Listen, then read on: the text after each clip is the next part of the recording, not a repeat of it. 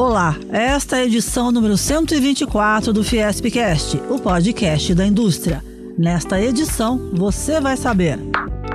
Em nota, SCAF afirma: nova alta de juros e aumento do IOF penalizam pessoas e empresas. Fiesp instala Conselho Superior Feminino com representantes que atuam nos mais diversos setores.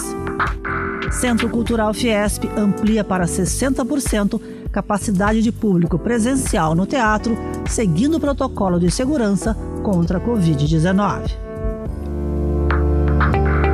Economia.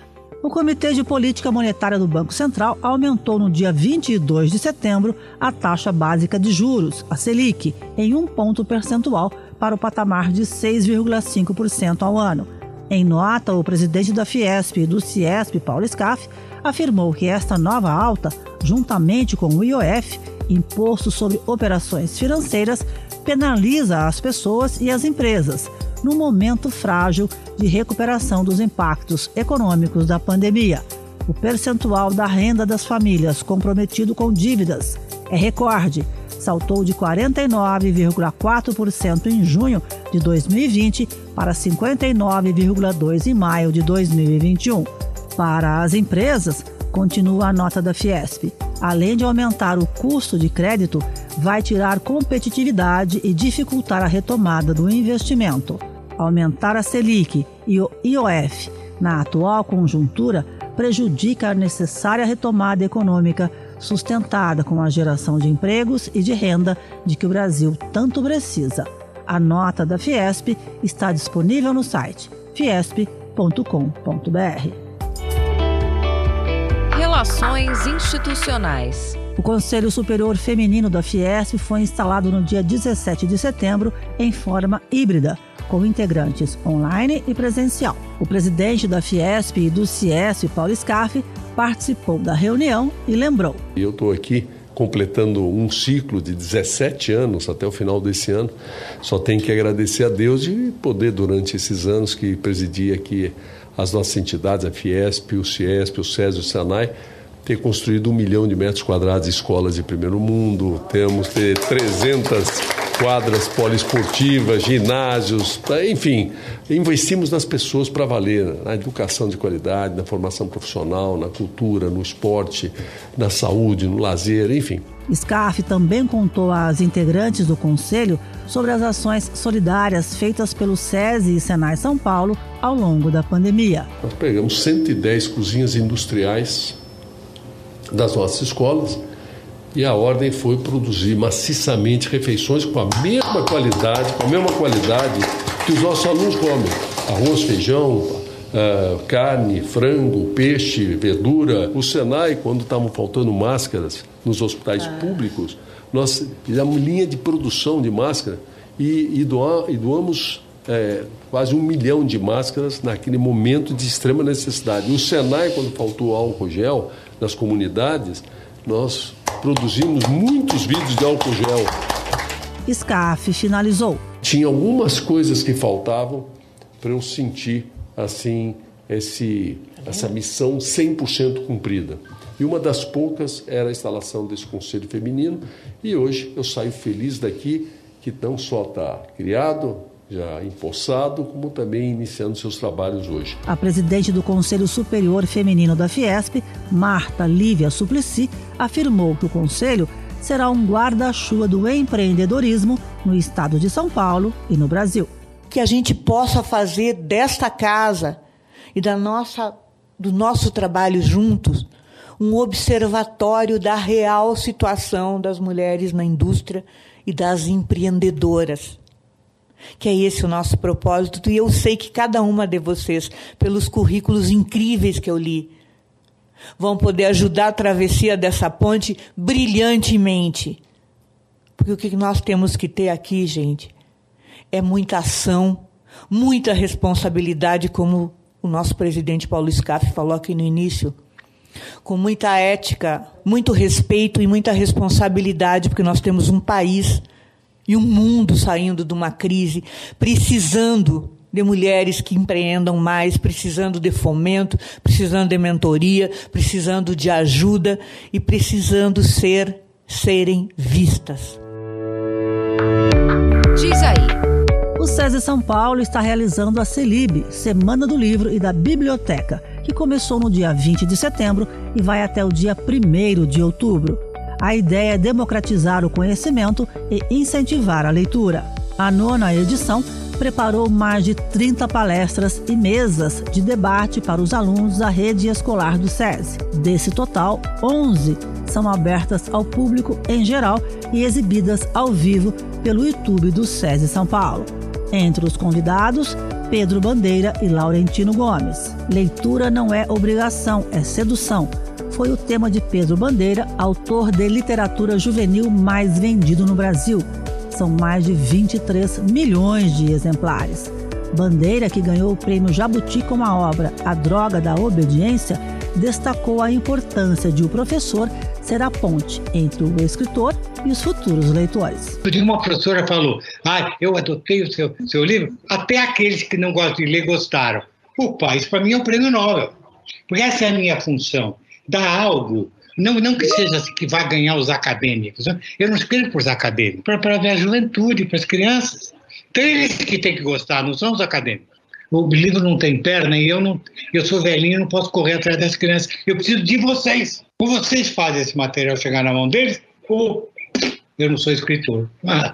O jornalista e escritor Laurentino Gomes, que já narrou a chegada da corte portuguesa ao Brasil, a independência e a proclamação da República nos livros 1808, 1882 e 1889, abordou na Celib a historiografia da escravidão no Brasil. Historiografia, no fundo, tem a ver com memória. É muito importante levar em conta que nós estudamos história não apenas com viés de entretenimento, em busca de personagens, acontecimentos pitorescos, curiosos. A história tem uma função social, que é construção de identidade. É só olhando para o passado que nós conseguimos entender quem nós somos hoje. E é só olhando para o passado e entendendo quem nós somos hoje que nós conseguimos vislumbrar o futuro. A Semana do Livro e da Biblioteca tem tradução em Libras, a língua brasileira de sinais. E para rever todo o conteúdo já divulgado, basta acessar o YouTube do SESI São Paulo. Inclusão. Setembro é o mês da visibilidade da comunidade surda brasileira, conhecido como Setembro Azul. O mês é marcado por diversos eventos voltados para a conscientização sobre a acessibilidade, as conquistas obtidas pela comunidade surda e a luta para mais escolas bilíngues. Vale ressaltar que antes de o Brasil instituir a Lei de Inclusão em 2015 e da Convenção sobre os Direitos das Pessoas com Deficiência ser aprovada em 2008 pelo Congresso Nacional, o SESI São Paulo já realizava ações e capacitações de seus professores a respeito do tema. Uma das muitas histórias de inclusão que vale a pena ser contada é a de Ana Luísa Pantaleão. Ela tem oito anos de idade e está no terceiro ano do ensino fundamental do SESI Jundiaí. Diagnosticada aos quatro anos com surdez bilateral severa, que compromete 70% da sua audição, ela começou a usar aparelho auditivo somente aos 5 anos. Isso atrasou e muito a comunicação de Ana Luísa, mas aos 6 anos, quando ela foi matriculada no SESI Jundiaí, o aprendizado foi natural, como relata a mãe, Ana Paula Pantaleão. Antes de entrar no SESI, ela ia na escola é, comum, né? Ela não tinha intérprete de Libras para ela, nada disso. Tinha, sim, algumas adequações, algumas adaptações de atividade, mas como tudo era um processo de conhecimento, né, de, de todo um novo cenário, a gente estava em fase de adaptação. Em seguida, quando ela entrou no SESI, é, o SESI já proporcionou para ela uma intérprete, um acompanhamento é, específico né, para a condição dela. E aos poucos foi se fazendo um trabalho, um trabalho de inclusão, um trabalho bastante acessível para ela. E aí ela começou a evoluir melhor, a ter uma melhor comunicação e daí em diante ter um melhor desenvolvimento também. Ela se percebeu incluída naquele grupo e a partir daí ela ganhou segurança. Giovana Nogueira, professora de Libras do SESI Jundiaí, é uma das responsáveis pela evolução e inclusão de Ana Luísa. O que me emociona na Ana Luísa é ver como é natural, como é leve, sabe? Ela agora ela compreende que ela tem alguma diferença e que tudo bem para ela. Igual o aparelho dela ser cor de rosa, é o orgulho para ela, não esconde, ela não quer um bege para ficar escondido atrás do cabelo. Enxergar a particularidade de cada um é muito importante. Se eu pudesse falar algo para as famílias que têm crianças jovens surdos, aprendam a língua de sinais, né? Porque a primeira sociedade das crianças é dentro de casa. Então, essa comunicação com a família é muito, muito importante. Com a palavra, Ana Luísa Pantaleão. Eu gosto de escrever, ler, fazer matemática, robótica, tudo coisa. Ana Luísa é bilíngue em português e em Libras, a língua brasileira de sinais. E agora está aprendendo um terceiro idioma, o inglês.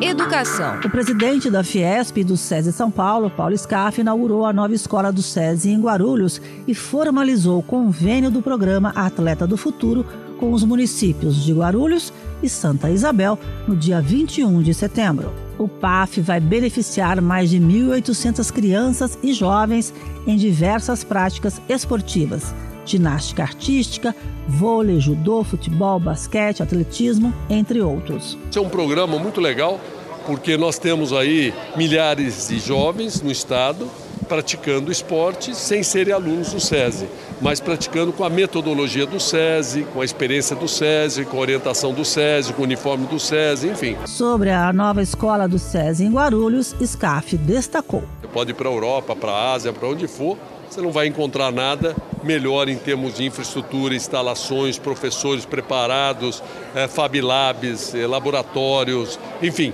dá orgulho. Você olha, eu uma vez um, numa inauguração como essa, uma criança, um aluno nosso pequenininho, ele olhou e falou: Isso aqui parece um shopping center. Então, na cabeça do aluno parece um shopping center, na cabeça do outro parece um clube, tanta coisa, espaço. E é assim que tem que ser a escola. Tem que ser aquele ambiente que as crianças amem e, não, e tenham vontade de ir e não tenham vontade de sair. Né? E, acima de tudo, tenham vontade de aprender. A nova escola do SESI em Guarulhos proporciona ensino fundamental em tempo integral do primeiro ao quinto ano. Esporte. O Brasil conquistou o título sul-americano de vôlei feminino na Colômbia. Em 33 edições do torneio, o Brasil sempre ficou em primeiro ou segundo, levantando a taça de campeão 22 vezes, sendo a equipe que mais venceu o campeonato. Nesta edição, duas atletas do SESI Vôlei Bauru foram chamadas para a seleção brasileira pelo técnico José Roberto Guimarães. A central Maiane Souza e a líbero Naemi Costa. Naemi comemorou a convocação e o título. Foi primeiro uma realização de um sonho, poder representar o meu país na seleção principal. É, foi muito gratificante e ainda ser coroada com o título de campeã foi melhor ainda. É, o sul-americano foi muito importante e é para o Brasil pelo fato de, do ranking mundial e para mantermos a hegemonia é, de, de vencer esse campeonato há tantos anos. Espero que a gente tenha alegrado o coração de todos os brasileiros nesse momento difícil que a gente tem passado. Com o resultado, a seleção brasileira feminina de vôlei garantiu a classificação para a Copa do Mundo de Vôlei em 2022, que será disputada na Holanda e na Polônia. Cultura. Após um ano e cinco meses sem receber público presencial por causa da Covid-19, o retorno da plateia ao Teatro Lucésia São Paulo vem acontecendo de forma gradual e responsável, seguindo o protocolo de ações de prevenção à Covid-19. A primeira peça com retorno presencial de público, Tectônicas, estreou no dia 11 de setembro, ainda com 30% da capacidade. Mas esse percentual já foi ampliado, segundo a gerente de cultura do SESI São Paulo, Débora Viana. Aproveitando que o Plano São Paulo ampliou a possibilidade de trabalharmos com, uma, com até com a capacidade total, desde que seguindo os protocolos, nós vimos que era possível ampliar. Nós estamos trabalhando com 60% da capacidade. Então, seguindo é, aferição de temperatura, uso de máscara, as pessoas chegam, elas têm os totens de álcool gel distribuídos pelo espaço para elas utilizarem higienizarem as mãos. Toda a equipe orienta para evitar que as pessoas fiquem é, concentradas e aglomeradas. E ao entrar no teatro, elas são distribuídas dentro dessa capacidade de 60%, ainda respeitando as limitações definidas pelo, pelo Plano São Paulo.